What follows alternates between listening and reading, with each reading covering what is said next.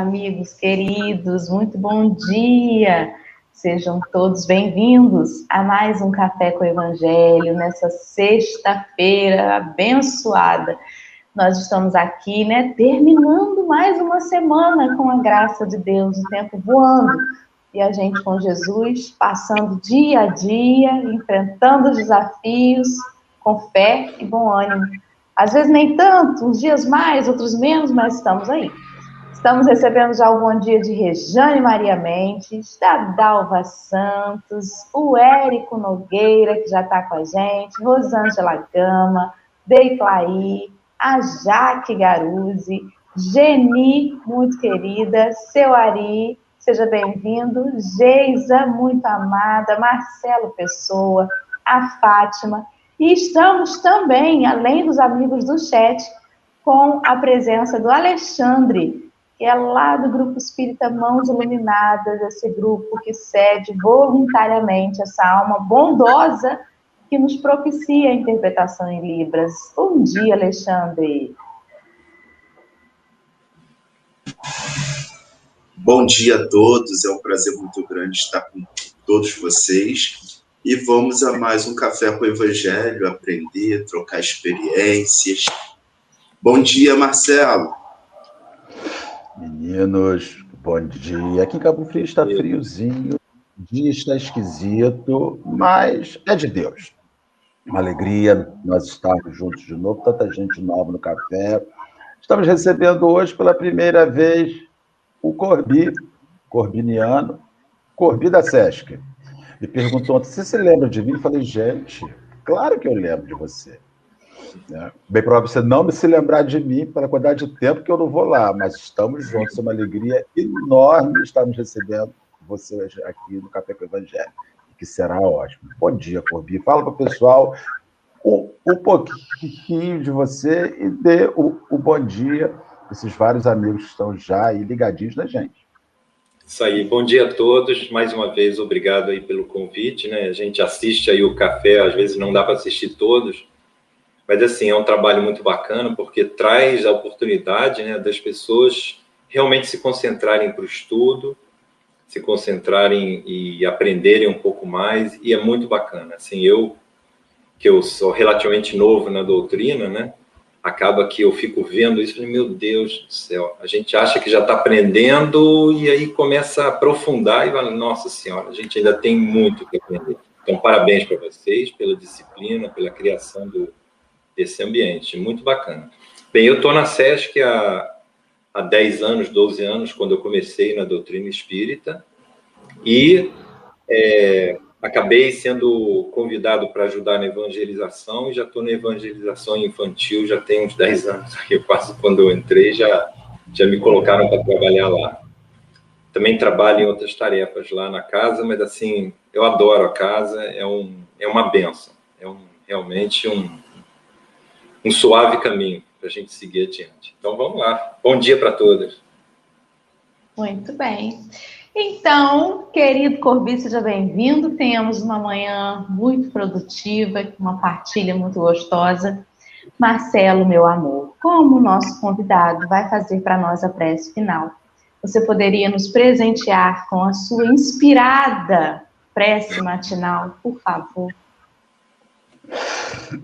Nós vamos orar pedindo aos bondosos espíritos, seguindo o preceito que Kardec nos orienta de quando fizermos uma oração inicial, de que ela aguarde em si o objetivo sincero de ligar as nossas mentes e chamar para perto de nós os bons espíritos, para que eles, de fato e de direito, dirijam o trabalho que nós estudamos, mas que eles alinham, eles ajustam. Obrigado, Senhor, por estarmos aqui em família família espiritual, por chegarmos aos lares enfermos, cansados, por chegarmos aos lares felizes, é preciso dizer que, por mais incrível que pareça, há pessoas que estão de fato felizes nesta pandemia porque estão entendendo e tirando desta hora de sofrimento lição e aprendizado.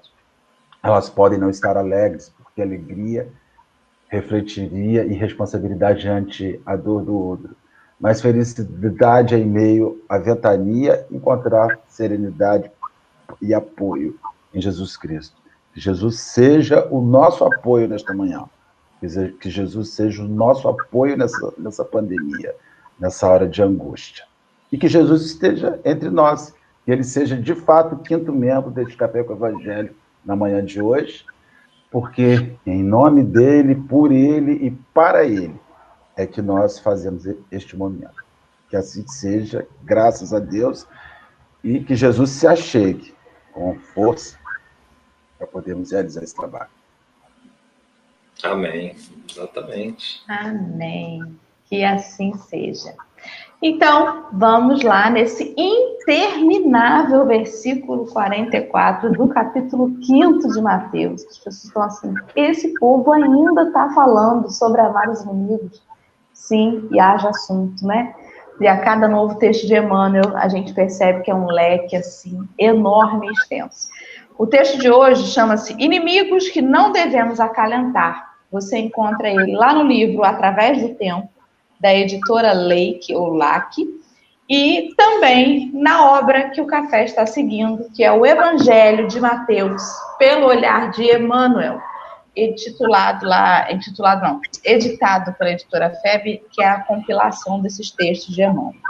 Meu querido amigo Corbiniano Neto, como queira, por favor, comece para nós a leitura dessa manhã. Isso, podem me chamar de Corbi se achar mais fácil, tá?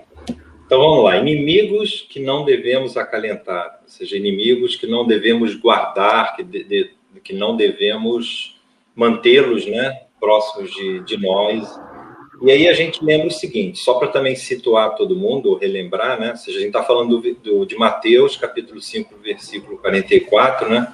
Que assim, de uma forma bem resumida, ele fala, né? Que Jesus é, disse, né?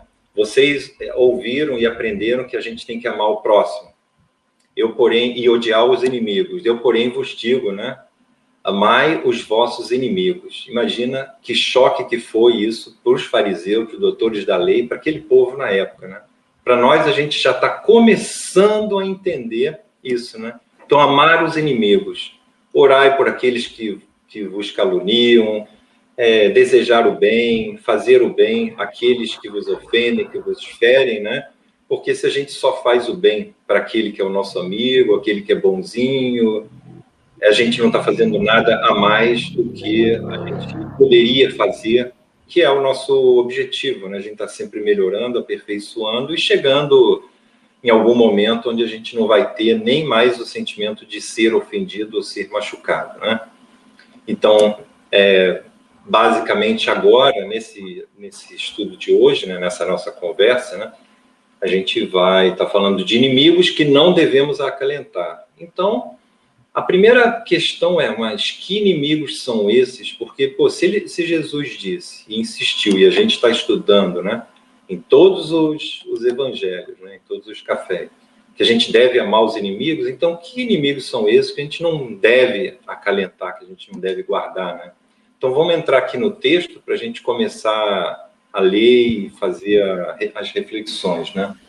Então a primeira frase do texto é: defende o seu mundo íntimo contra aqueles adversários ocultos que não devemos acalentar. Então, defende o teu íntimo, o teu mundo íntimo daqueles adversários ocultos que a gente não deve guardar para a gente. Então, quem são esses adversários ocultos, né?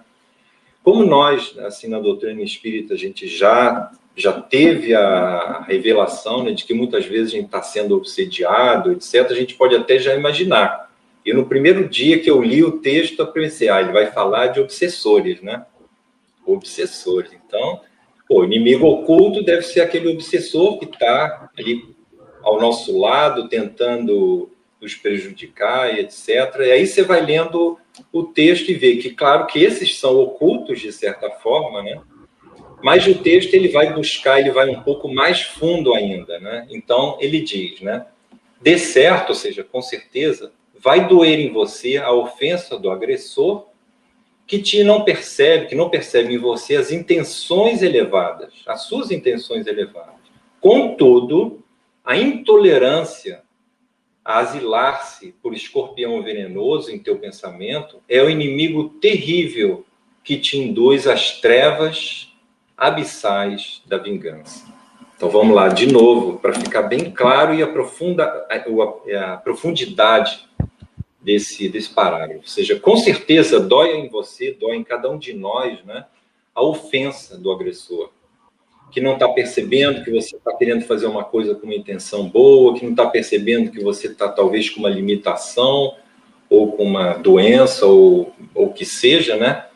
E aí ele diz: entretanto, contudo, a, a intolerância nossa, a nossa intolerância, a ficar dentro de nós, sendo crescendo e virando como se fosse um escorpião venenoso, ou seja, a gente vai se envenenando, né, envenenando o nosso pensamento.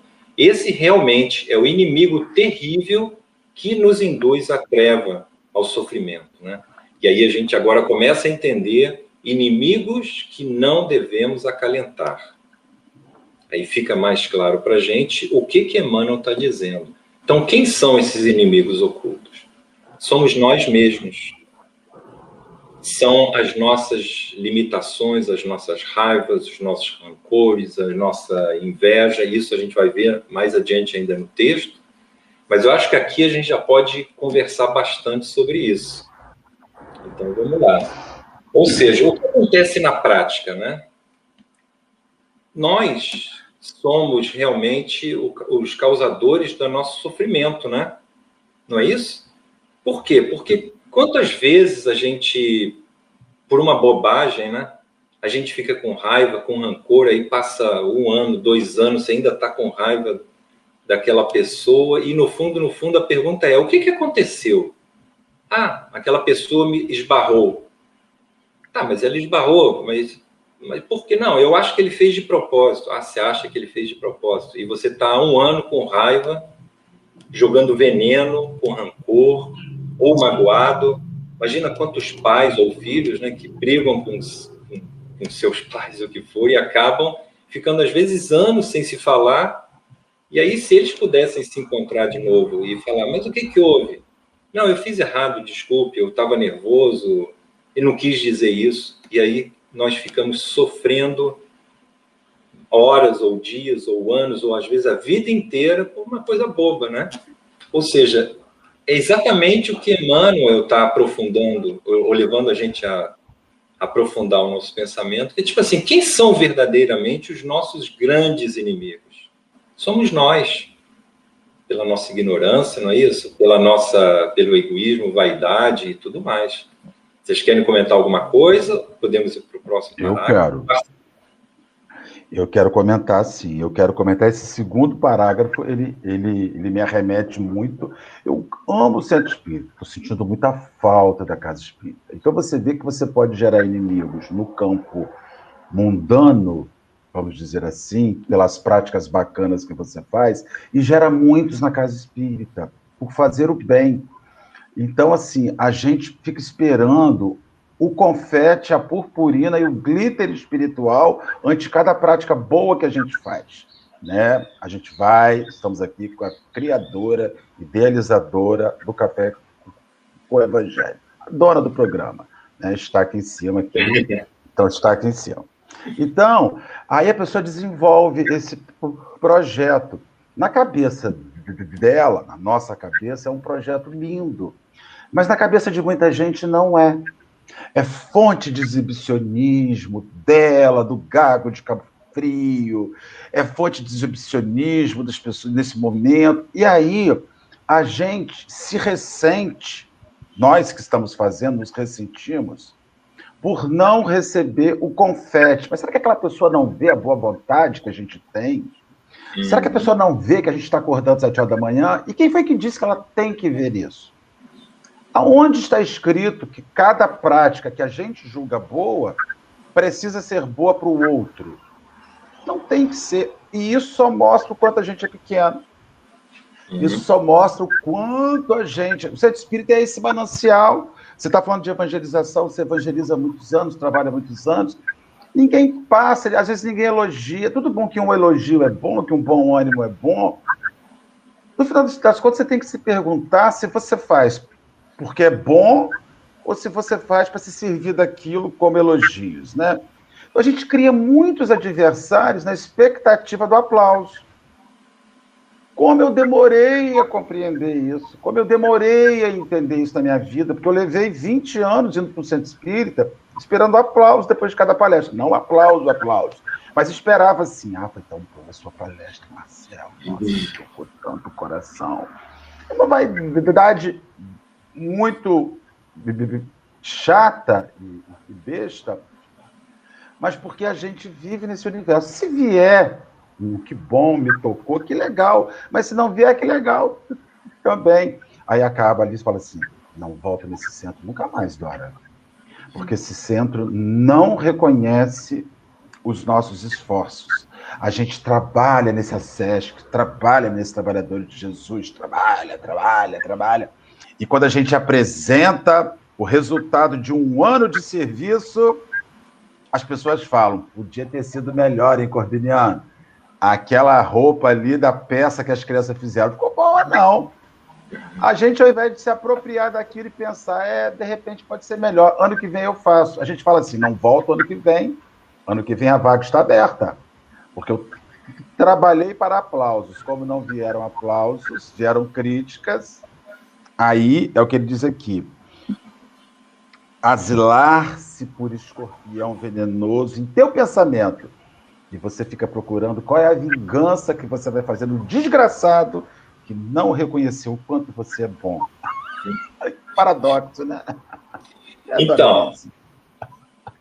Doralice com aquela cara assim, pensando nisso.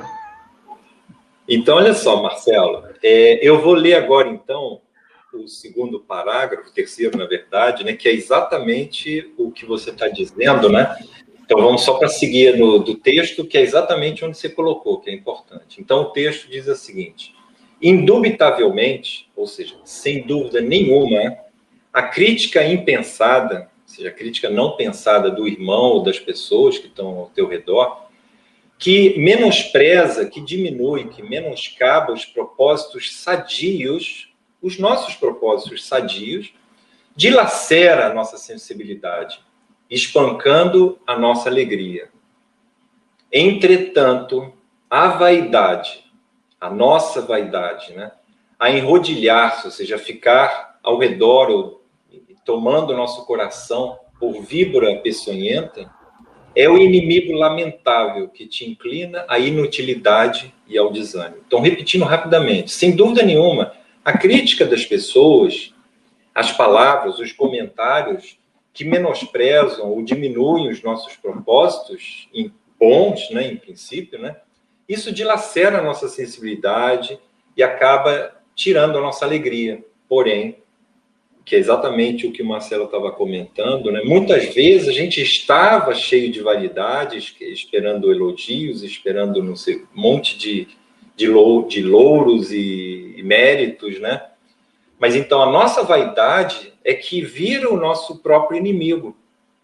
Porque, como o Marcelo bem falou, na verdade a gente vai fazer o trabalho porque aquilo, claro, no começo às vezes você vai fazer para aparecer ou para se realizar, né, materialmente e tal, mas no fundo quando você vê que aquele trabalho é maravilhoso, tem um resultado para nós mesmos e para os outros, e a gente percebe, não preciso ser vaidoso, né?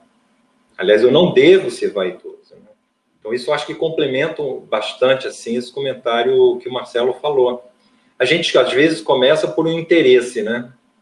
Mas quando a gente começa a fazer o bem, ou começa a fazer alguma coisa que a gente está realmente motivado, a gente fica tão feliz, tão realizado, que a gente fala: o bem faz bem, né? Fazer o bem faz bem para a gente, né?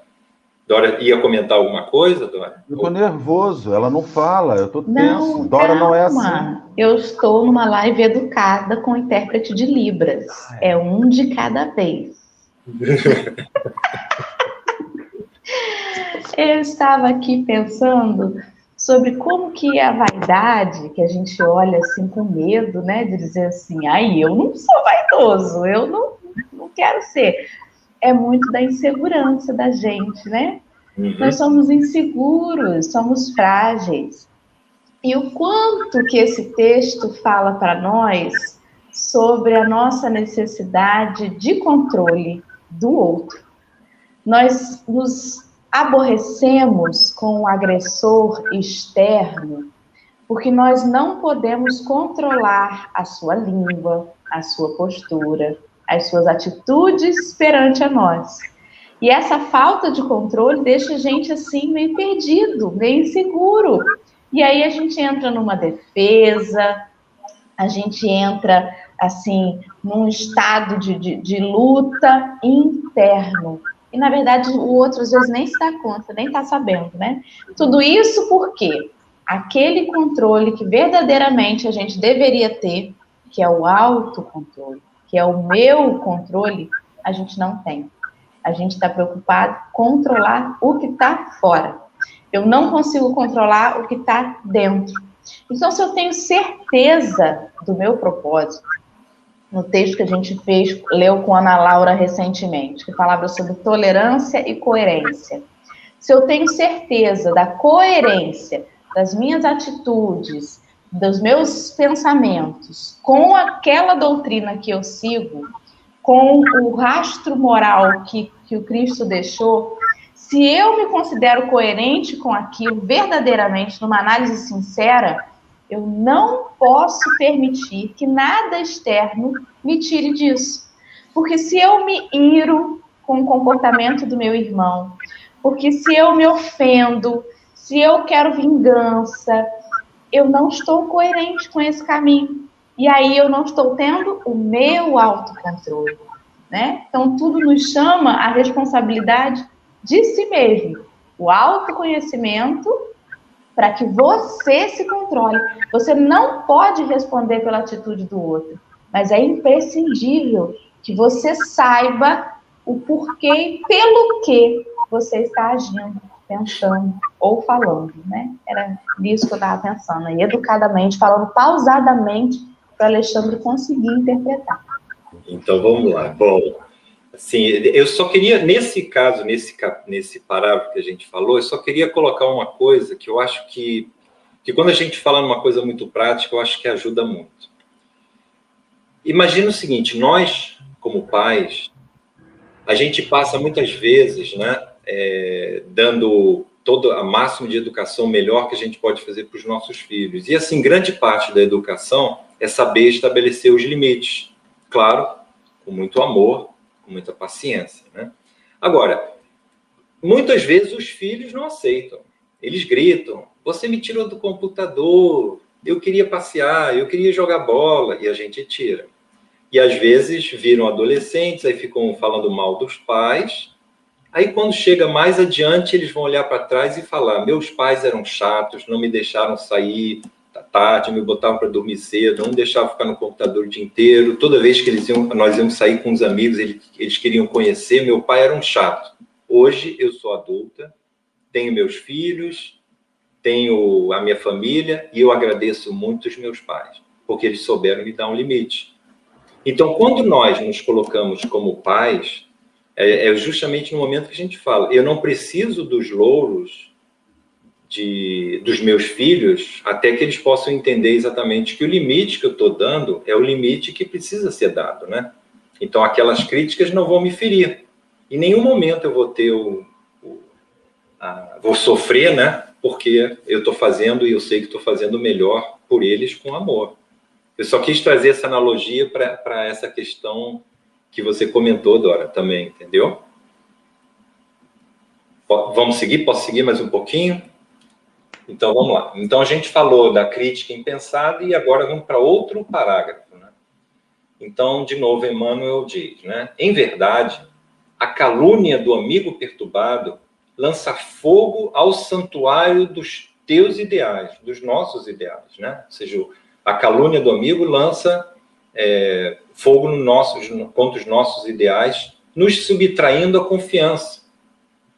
Todavia, você vê que todo parágrafo ele fala de uma agressão aparente, de uma calúnia, ou de uma interferência, ou de uma crítica, aí ele busca como que nós reagimos. Então, se a gente parar para fazer uma avaliação, como o próprio livro dos Espíritos e o Evangelho fala, né? Ou seja, conheça-te a ti mesmo, né? Faça uma avaliação dos teus pensamentos, das tuas reações, o porquê que você reage, o porquê que aquilo te fere tanto, né? Então, a, a calúnia do, do, amigo perturbado subtrai a, a nossa confiança, mas, porém, a crueldade que refugia dentro do nosso ser é como se fosse um tigre invisível de intemperança e discórdia. Esse é, sim, o inimigo perigoso que me sugere adesão ao crime.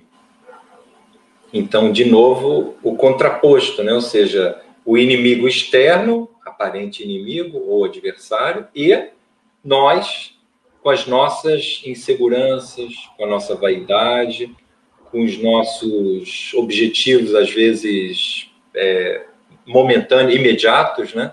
sem olhar até as, o que a gente está construindo mais a longo prazo. Né? Como o próprio café, como o Marcelo comentou, e outros tantos trabalhos que, quando começa, sempre tem 10 pessoas para criticar e duas para trabalhar. Então, bem, sigo mais ou vocês querem já fazer outro comentário? É bastante legal aqui, porque no, no comentário anterior ele cita a víbora, no comentário agora ele cita o tigre.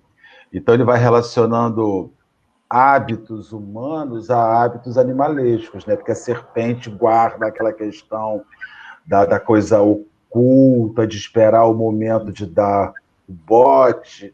O tigre já é aquele animal que é implacável com seus inimigos e por ser um bicho de alto de cadeia alimentar, não tem rivais, só o homem, né? Então ele realmente não precisa se esconder. E isso, essas analogias, né? Emmanuel, ele não escreve, ele faz lapidação de palavra. Né? Quem escreve somos nós, alguma coisa. Ele lapida a palavra ele vai construindo. É uma profundidade a linguagem que esse espírito serve, tão absurda, porque ele relaciona situações com. É tudo pensado, né? Os textos têm esse pensamento ali.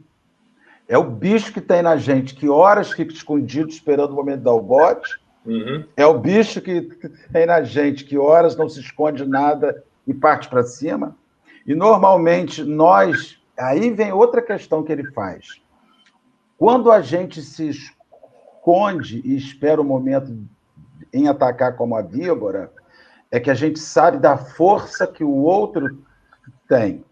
Quando você ataca como um tigre, é que você sabe que o outro é mais fraco que você.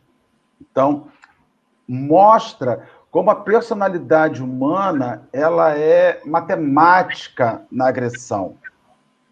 E pessoas que usam a calúnia de amigo. É a, é a pior traição que existe no mundo. É quando você se revela para um amigo e aquele amigo pega a sua revelação íntima, que você desabafou, e serve daquilo como arma contra você. Isso é de todo o processo de traição, acredito que o mais difícil. Porque foi justamente o que Judas fez com Cristo. Judas negocia o Cristo porque ele sabia o caminho que o Cristo faria. Então, ele trai um amigo. Ele negocia a vida de um amigo por saber, por deter a confiança daquela pessoa. E ainda assim, a gente precisa acalentar este inimigo. Eu vou desligar esta câmera, vou embora pensar nisso o resto do meu dia, porque eu não dou conta, é muita informação. Então, só para. Marcelo, então, é, só para talvez, eu não sei assim, do público né, que assiste o Evangelho, mas só para lembrar que Emmanuel era o, o mentor de Chico Xavier, né?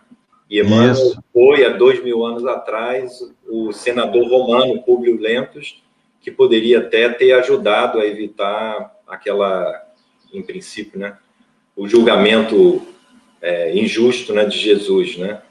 Então, bem, só para o pessoal saber de Emmanuel, quem não conhece. Então, Atualmente, Emmanuel também é o nosso mentor, porque ele escreve. É, já, já tomei posse.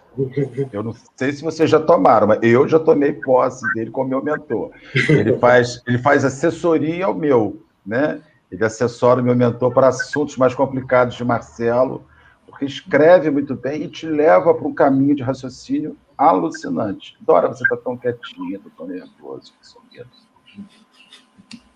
Tô não, tô gostando demais de ouvir vocês, né? E eu parei ali nessa analogia dos animais, porque nós nos achamos muito superiores, né, a eles. E de fato, numa escala evolutiva nós somos, mas guardamos muitas características ainda desses comportamentos instintivos, né? Bem animalescos mesmo. Você vê quando uma pessoa se ira e quer partir para a briga, ela se arma como um urso, né? Até as características do corpo da gente. O outro vem assim, dando peitada, assim. É o quê? É o quê? Né? Como, como um bicho mesmo. A gente é bem parecido com os nossos irmãos ainda, né? Como pode? Eu achei fantástica a analogia, né? a, a perspicácia do Marcelo em perceber que Emmanuel usou os exemplos, o exemplo dos animais para colocar ainda esse nosso lado irracional que às vezes aflora quando o nosso orgulho é apunhalado de alguma forma, né? Que no fundo é isso. Mexeu com o nosso orgulho, vem aí, vem lá de dentro da nossa caixinha preta o nosso passado bem animal, né? E aí a gente fala assim, agir sem pensar. A gente não tem mais essa desculpa. Nós já somos racionais, já temos livre-arbítrio, já respondemos pelos nossos atos. A gente não pode usar o nosso passado, onde o instinto sobrepunha, para que a gente possa se safar, justificar algumas atitudes aparentemente impensadas, né? Então, aí é, eu vou, eu, assim, eu lembrei você falando isso, o Marcelo estava falando dos animais, né, sobre instinto nosso e tal, é que na verdade nós ainda temos dentro de nós os, o nosso passado primitivo, o nosso passado ainda de, de erros, de, de ignorância, né? A gente deve lembrar também que Kardec sempre diz o seguinte, que é, o, o, mal, a causa do mal, na verdade, são as nossas imperfeições. A causa dos nossos sofrimentos são as nossas imperfeições. Então, assim, não, é, não existe uma causa, sem, não existe um efeito sem ter uma causa, né? Então, normalmente é o nosso. Ainda são as nossas imperfeições, porque nós ainda estamos a caminho. Por mais que a gente ainda vista né, essa imagem de que somos isso ou aquilo, não somos nada. A gente só está ainda controlando nosso nossa, nossa pequenez, as nossas raivas, que é o que a gente está estudando nesse texto. Né?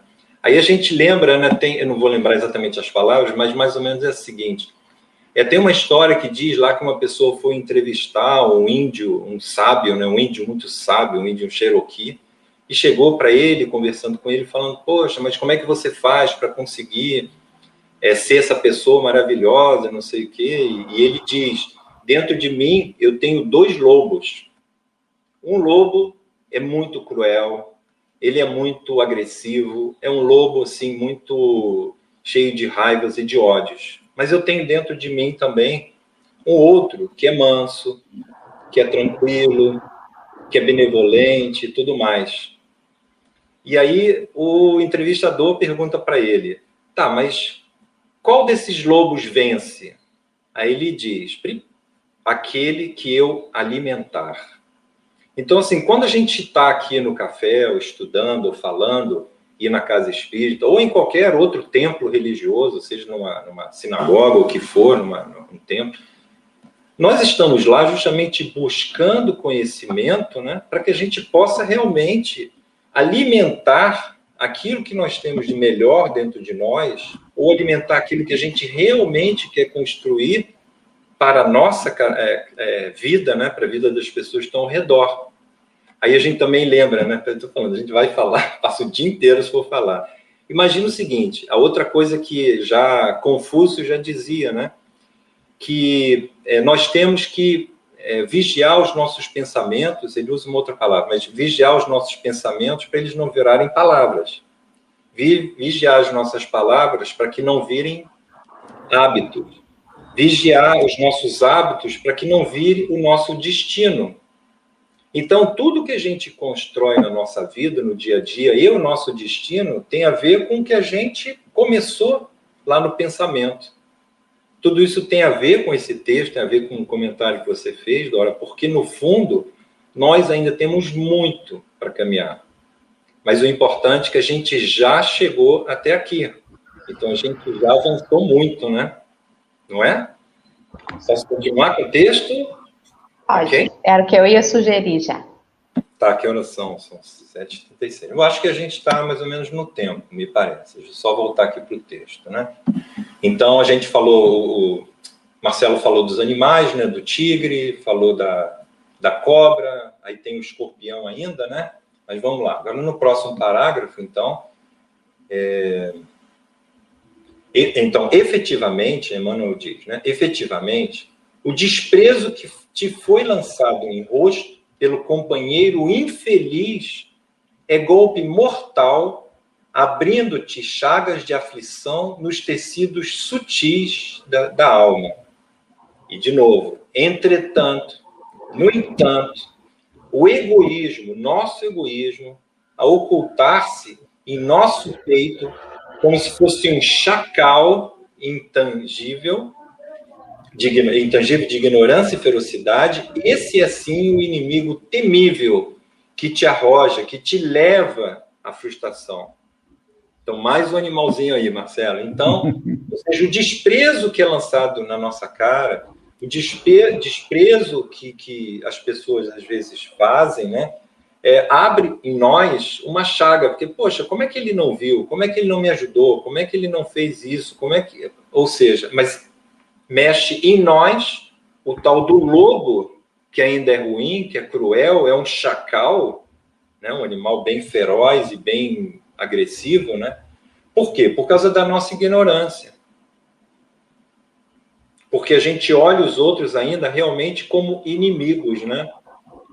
E na verdade, né, a gente lembra né, que Jesus ele não via ninguém é, ofendendo ele, né? Como Gandhi também ele não via que ele estava sendo ofendido, porque ele olhava para aqueles né, que estavam é, lutando contra suas, seus, seus objetivos, até sua missão, e ele olhava como se fosse uma criança. Outra analogia que a gente pode fazer também, que sempre essas analogias ajudam, né? Imagina que a gente está em algum lugar e de repente alguém desbarra, joga a gente no chão, a gente se machuca, rasga a nossa calça, sei lá o que for a primeira reação nossa, o primeiro lobo que aparece é o lobo da raiva. Eu vou empurrar esse cara também. Quem é esse cara que esbarrou em mim com essa agressividade, não sei o quê? É a primeira reação que nós temos. Eu, pelo menos, tenho. A primeira reação é de, de, de botar o bicho, o lobo, para fora. Quando a gente olha para aquela pessoa que esbarrou, a gente vê que, por exemplo, a pessoa é cega, Quantos segundos demora para a gente perdoar? A gente, se a gente está vendo que aquele é um cego, não demora nem, nem 10 segundos. Em dois segundos você viu que a pessoa é cega e na mesma hora você perdoou. Pô, mas eu estou machucado, ele rasgou minha roupa, jogou meu computador no chão, sei lá o que, que aconteceu, mas você perdoa. É igual uma criança. Uma criança chega e fala um monte de bobagem para a gente, por exemplo, né? Às vezes até os nossos filhos falam um monte de coisa aquilo não nos atinge, porque é uma criança. Da mesma forma, quando a gente passar a olhar os outros como crianças espirituais, que nós somos também, a gente com certeza vai ter muito mais facilidade de perdoar, porque no fundo, como Jesus diz, eles não sabem o que fazem, né? Eles não sabem o que fazem. Vocês querem comentar alguma coisa ou não? claro. É, na verdade, eu fico um pouco preocupada, sabe, com essa interpretação. Acho que ela é uma forma, assim, da gente ir exercitando essa compaixão pelo nosso irmão. Mas é muito perigoso quando a gente não tem o limite de passar pano ah, é uma criança espiritual. E aí a gente vai passando pano na gente. Ah, eu sou uma criança espiritual ainda, né? Eu tenho direito ainda de botar o dedo na tomada. Não. A gente não tem. Porque Jesus, quando veio há dois mil anos, ele trouxe a segunda revelação porque já estávamos no momento de apreendê-la. Não estávamos assim tão ignorantes, já estávamos capazes de entender a mensagem. Só que a gente está protelando. Então, assim, é preciso ter esse olhar compassivo com o outro, ter o cuidado de não passar pano para isso, Mas lembrar do que o Chico dizia: você tem que dar ao outro o direito de ser quem ele é. Mas é imprescindível que você tenha o controle de si mesmo e seja como deva ser. E é, é, acho que o puxão de orelha, para mim, é esse, sabe? A gente não pode justificar as nossas atitudes por causa do outro. Dora, mas você deu um fora no Corbi, mas também você viu. Você viu como é a maneira como ele me olhou? A gente justifica as nossas atitudes no outro. Dora, mas você está sonegando imposto. Mas também você viu a roubalheira que está lá fora? Você viu como que eles roubam? Eu não posso sonegar meu imposto. A gente acaba usando o erro do outro para justificar o nosso. E é aí que a gente tem que tomar cuidado. Senão, criança por criança, a gente vai ficar sempre guerreando, né? E a gente tem que se colocar na condição de que não posso mais ser essa criança espiritual. Se o outro está tentando, está insistindo em ser, eu não tenho controle da vida dele, né? Acho que é mais ou menos isso aí que eu pensei. Não, com certeza, porque isso, o que é importante é que, nesse caso aqui, a gente está falando muito de como nós é, efetivamente construímos os verdadeiros inimigos, né? Porque o próprio inimigo que está fora, vamos dizer assim, ou adversário, que às vezes nem é, né? É, só que, na verdade, não importa o que eles vão fazer, o que importa é como que a gente está reagindo, ou seja, conheça-te a ti mesmo, né? A cada dia, à noite, você parar para pensar o que você fez, que Santo Agostinho eh, falou isso, e está lá no Evangelho, né? Está no Livro dos Espíritos de uma forma linda, maravilhosa, né? Ou seja, no momento que a gente realmente entender que a gente pode ser um verdadeiro homem do, de bem, né? A gente fazer esse esforço e não dar desculpas que ah, mas o outro fez, o outro me agrediu. Não. A gente tem que realmente, primeiro, nos controlar, mas principalmente nos transformar. Porque vai chegar um momento que essa transformação vai ser efetivamente o nosso ser. E aí, realmente, a gente não, não precisa nem se preocupar muito em ficar dominando o tal do lobo bravo, porque ele, na verdade, vai desaparecer naturalmente. É igual ao obsessor, né? o obsessor. Você tem, todos nós temos espíritos que estão ao nosso redor, isso na questão 459 do Livro dos Espíritos fala bem sobre isso. Somos influenciados pelos espíritos. Mas eh, também no Livro dos Espíritos fala claramente que sempre a gente vai ser, vai estar sujeito a essas influências, sempre a gente está sujeito, mas depende como a gente reage, como nós somos para que a gente não seja influenciado, porque na verdade nós temos a capacidade de, de ter a, vamos dizer assim, a fortaleza espiritual para não sintonizar nessas vibrações mais baixas, né? E assim está sempre sintonizado no mais elevado, e aí de novo o café com o evangelho, os estudos, essas coisas nos ajudam, né? Porque a gente acaba alimentando nosso dia a dia com essas reflexões e vai que o, isso vai passando a ser um pensamento nosso recorrente e vai nos transformando aos poucos, né? Certo? Certíssimo. Vamos ler então os dois últimos parágrafos aí, Corbi? Então vamos, que agora tem pano para manga aqui, mas vamos lá. Então, é, não são os flagelos do mundo exterior os elementos que efetivamente nos deprimem. Não são os flagelos do mundo exterior os elementos que realmente nos deprimem, mas sim os opositores ocultos, conhecidos pelos mais diversos nomes, quais sejam o orgulho, a maldade, a tristeza, a preguiça, o desespero, a ingratidão, a melancolia, a, a falta de esperança, a falta de fé, as nossas agressividades que perseveram ainda conosco. Então, esses são os verdadeiros opositores, né? E que muitas vezes são ocultos ou porque a gente não para para refletir, ou porque a gente está mais conduzido né, pelas coisas do dia a dia, naturalmente as coisas materiais que demandam o nosso dia inteiro, a nossa vida, né? E a gente acaba ficando desligado, né, de nós mesmos, desligados, né, da própria natureza, né, da possibilidade que a gente tem de viver com mais harmonia, né? Então, esses são realmente os verdadeiros inimigos, né? E o último parágrafo aqui, né, diz, né, amemos aos inimigos externos que nos desafiam à prática do bem, que nos desafiam nos levam ao exercício da renúncia do nosso orgulho, da nossa vaidade, ao trabalho da paciência e a realização da caridade. Porém, tenhamos cautela contra os sicários escondidos em nós mesmos. Né? Os sicários são os sentimentos ruins, né? os vícios, os defeitos nossos. Né? Então, tenhamos cautela contra esses vícios nossos escondidos dentro de nós. Escondidos dentro de nós.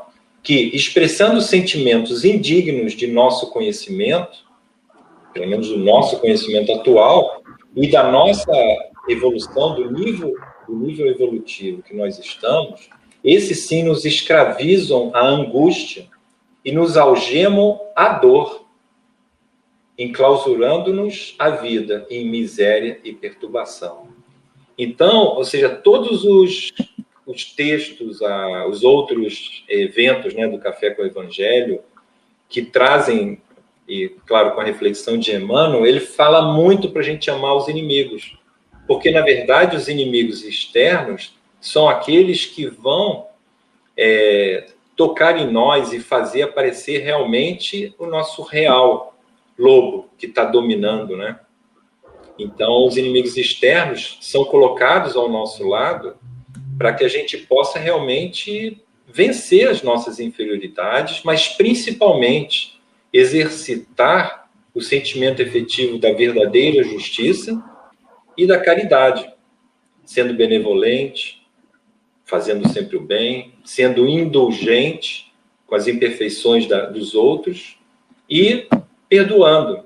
E aí a gente consegue realmente ter um espírito mais leve. Agora, tudo isso também vamos olhar para nós mesmos, que apesar de sermos o nosso inimigo oculto, mas também a gente tem que vencer esse inimigo oculto através do estudo, através das reflexões, através da nossa reforma íntima, do esforço que a gente tem que fazer, e como é muitas vezes levado é, por vícios, né? A gente tem que vencer o vício como? Como se fosse um alcoólatra anônimo, né? Buscando o seguinte, a nossa estabelecer o nosso objetivo e focar a nossa vida, os nossos pensamentos para a gente realmente se transformar. Porque não é fácil a gente vencer o lobo que sempre ainda está vencendo, está dentro de nós vencendo as nossas imperfeições, né? Não sei. Aqui, em termos do texto, acho que a gente descobriu bem, né? Mas é, é, tem, eu acho que a gente ainda tem um tempinho. Não sei se, se eu ainda posso falar mais uns três minutos. Ou deixa pode, pra... pode sim, pode, pode sim. sim. Assim, tem, tem uma história que eu, eu acho impressionante no sentido de, de educação, né? Então, lá no livro é, No Mundo Maior, tem uma história lá que eu vou resumir, porque é linda, que é o que tem Camilo e Pedro, né? Que um adota o outro como filho, mas acaba que quando ele cresce, ele exige a sua herança, mas acaba matando né, o pai. E aí começa o processo de obsessão. Então, durante uns 20 anos, Camilo, né, que foi assassinado, fica obsediando Pedro. E no final, os missionários né, do, lá da, do mundo espiritual trabalham para conseguir é, diminuir aquele ódio, né? E acabam dizendo lá para Camilo: Camilo, você foi vítima. E você foi vítima, você poderia ter simplesmente perdoado, não ficar buscando a vingança. Você se afastou dos seus amores, você se afastou do seu caminho espiritual e de vítima você passou a ser um algoz. E Pedro, que foi o criminoso, que vai ter que responder, sim, às leis divinas, ele acabou construindo uma família, acabou construindo um lar, passou, as, claro, com a sua consciência pesada, né? por isso que teve a ligação espiritual, mas ele acabou realmente se transformando. E aí, no final da história, né, acaba que ele vai receber Camilo como seu neto, né? Ou seja, Pedro vai receber Camilo como seu neto, que vai ter a herança, né, da própria riqueza que ele tinha, que, que foi tomada por Pedro. Então, só um exemplo, tipo assim, como nós temos que confiar na providência divina. Ninguém é atacado, ninguém é atacado por acaso. As coisas acontecem dentro de um plano espiritual. Agora, o que acontece, na verdade, é que a gente que se desarroja a fazer um monte de coisa e aí acaba trazendo mais dívidas para nós mesmos, né? E muitas vezes a gente é vítima e acaba sendo, é, vamos dizer assim, tratado, né? Aquela, aquela, aquela, aquele sofrimento que a gente teve acaba sendo uma, um resgate até de vidas passadas, porque todos nós temos grandes dívidas no nosso passado. Mas assim, a gente não pode se desesperar porque Pedro já dizia, né? O amor é, o amor liberta a gente de todos os nossos pecados. Como é que ele fala? Todos os nossos, é, o amor, o amor acaba libertando. Cobre a multidão, né? Cobre a multidão, Cobre a multidão de pecados. Bem, eu acho que a gente conseguiu abordar bem o tema. tem muito o que falar, tem muitos exemplos mas eu vou deixar para vocês comentarem e dirigir esse finalzinho aí. Certo, Corvi, foi muito bom, muito bom, muito reflexivo. Marcelo, querido, suas considerações finais para essa manhã. Ah, hoje fiquei pensando aqui, enquanto eu posso ser meu maior inimigo, né? Eu não acalente esse meu inimigo pior que sou eu mesmo, cobra que mora em mim, do tigre que mora em mim, do chacal que mora em mim. Enfim, eu tenho que pensar, sempre pensando que essas mensagens que nós lemos às vezes, o outro precisava ler isso. Acho que o Café com o Evangelho é feito por um tipo de gente muito ruim. Não os que assistem, mas os que fazem. Porque o primeiro ouvido que ouve é aquele que mais precisa, né? Exatamente. Então a gente está fazendo aqui uma terapia de grupo com gente complicada, Dora, eu, Corbiniano, Alexandre. Corbiniano é menos complicado, mas Dora, eu e Alexandre somos gente complicada. Então, assim, é uma alegria enorme estar aqui com vocês. Agradeço imensamente a oportunidade de, de estar aqui e quero aproveitar esse momento, retirar 20 segundos para mandar um beijo para minha mãe, que não está assistindo o programa hoje, porque nunca assiste, porque não tem internet, mas que comemora 81 anos de existência hoje. E eu fico extremamente feliz em vê-la bem, saudável, e me sinto extremamente mais feliz ainda quando os meus amigos encontram com, a, com ela na rua e falam assim: Marcelo, conheci uma pessoa hoje, uma senhora meio perturbada, meio doida. Eu diria que é a sua mãe. Eu falo: é ela dizem assim, não precisa saber quem é um e quem é outro. Quem conta fala assim, essa é a mãe do Marcelo, não precisa conhecer. Uma alegria enorme estar é, tá com vocês nesse dia de 81 anos da minha mãe. Daqui a pouco vou lá dar um, um cheiro nela de máscara. Muito obrigado, Nilson. Parabéns para dona Jane Barreto, e, Alexandre, querido, você quer fazer alguma consideração final?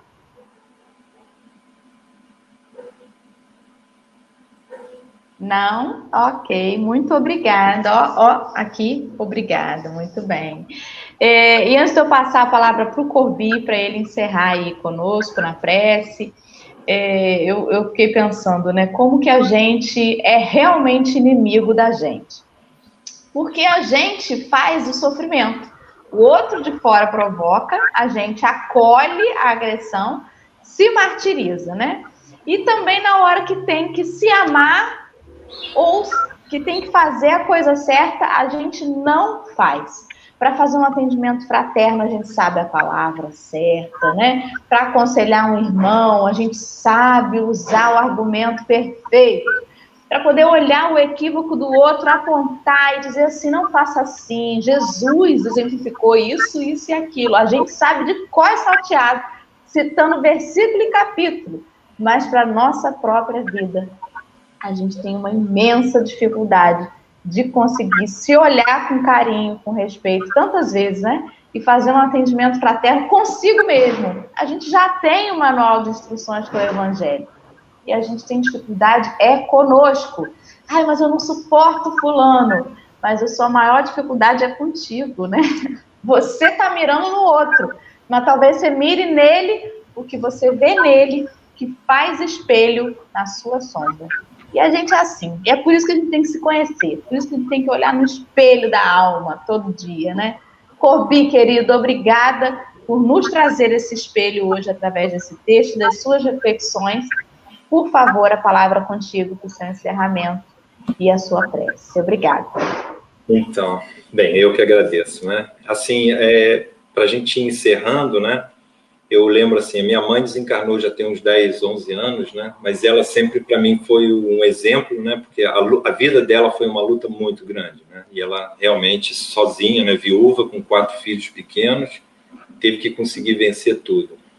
E várias vezes os meus lobos piores estavam aparecendo, né? Quando, sei lá, seja um presidente que assumiu o governo, ou seja um chefe, ou seja um, um irmão, ela sempre falava: reza por ele. Ah, mas ele era. Reza por ele. E realmente deu certo, porque eu convivi com pessoas, como todos nós, difíceis, né? E toda vez eu lembrava ela me repetindo isso em várias ocasiões. Não reclama, agradece, reza, reza. E ela era católica, não era nem espírita, hein? Então, é, isso para mim foi uma lição muito importante, porque realmente, quando a gente começa a ter a raiva, que é são os nossos lobos interiores, os chacais, os escorpiões e tudo mais, a gente realmente, quando começa a rezar pelo outro, já é um grande passo, porque mesmo que a gente ainda não consiga perdoar, mesmo que a gente ainda tenha vontade de reagir, mas pelo menos a gente já vai rezando para o outro, entendendo que ele, e como principalmente nós, precisamos nos transformar, e o esforço não é simples, porque as provas não são fáceis, né? E nem é para ser fácil. Então, realmente, é, uma, é um esforço para a gente fazer. E o mais importante é, a gente tem que se amar. A gente tem que se perdoar.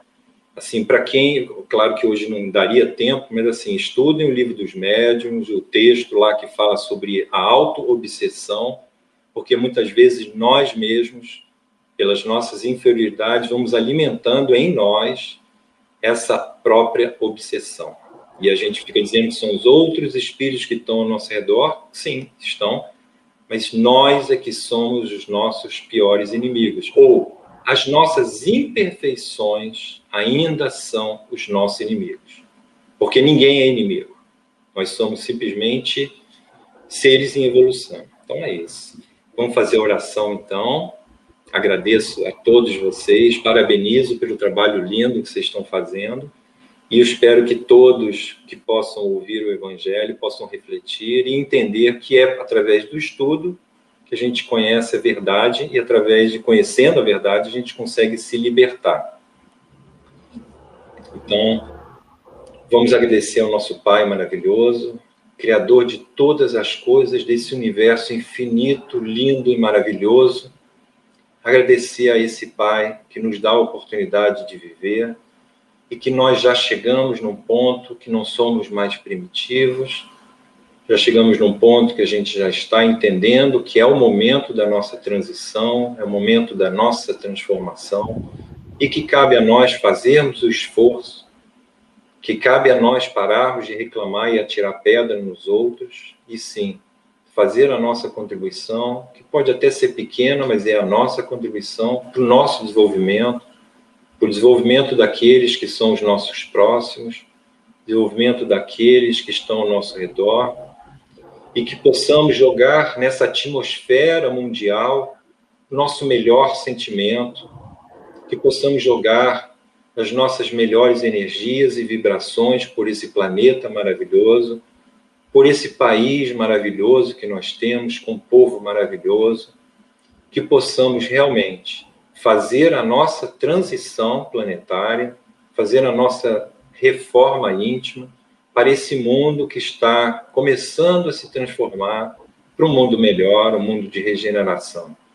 as tempestades aparecem, mas, Pai, a gente te pede que nos fortaleça a fé, que nos fortaleça o entendimento, o conhecimento, que sejamos inspirados e que possamos ouvir essa inspiração, essas oportunidades e ver sempre no irmão como aquele que nos traz uma prova ou que nos traz uma, uma energia, uma luz.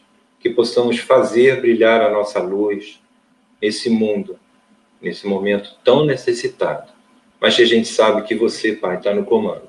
Agradecemos a Jesus, que é o nosso mestre, nosso divino mestre amado, por ter trazido tantas informações ao longo de todos esses milênios, antes mesmo de vir à Terra, e a gente consegue, então, com essa ajuda espiritual de seres superiores, evoluir um pouco mais rápido. Então, agradecemos a todos, a todos os mentores de todas as casas, de todas as religiões, que todos juntos possamos orar por esse mundo. Graças a Deus. Excelente manhã para todos. Uma ótima sexta-feira, hashtag sextou. Mas amanhã é sábado. Acordem cedo, que tem mais café. Até lá. Beijo.